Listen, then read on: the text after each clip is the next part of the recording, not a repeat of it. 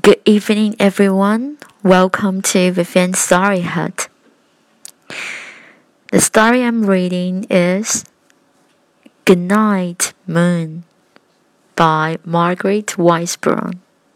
Pictures by Clement Hurd. Goodnight Moon has become one of the most stable classic children's book of all time. It's a lovely bedtime book too. Okay, let's start to read the story. Good night, Moon. In the great green room, there was a telephone and a red balloon and a picture of the cow jumping over the moon. And there were three little bears sitting on chairs, and two little kittens, and a pair of mittens, and a little toy house, and a young mouse, and a comb, and a brush and a bowl full of mush. And a quiet old lady who was whispering, Hush. Good night, room.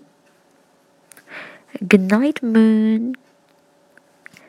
Good night, cow jumping over the moon. Good night, light and a red balloon. Good night, bears. Good night, chairs. Good night, kittens. And good night, mittens. Good night, clocks. And good night, socks. Good night, little house. And good night, mouse. Good night, comb. And good night, brush. Good night, nobody. Good night, mush. And good night to the old lady whispering, hush. Good night, stars. Good night, air. Good night, noises everywhere.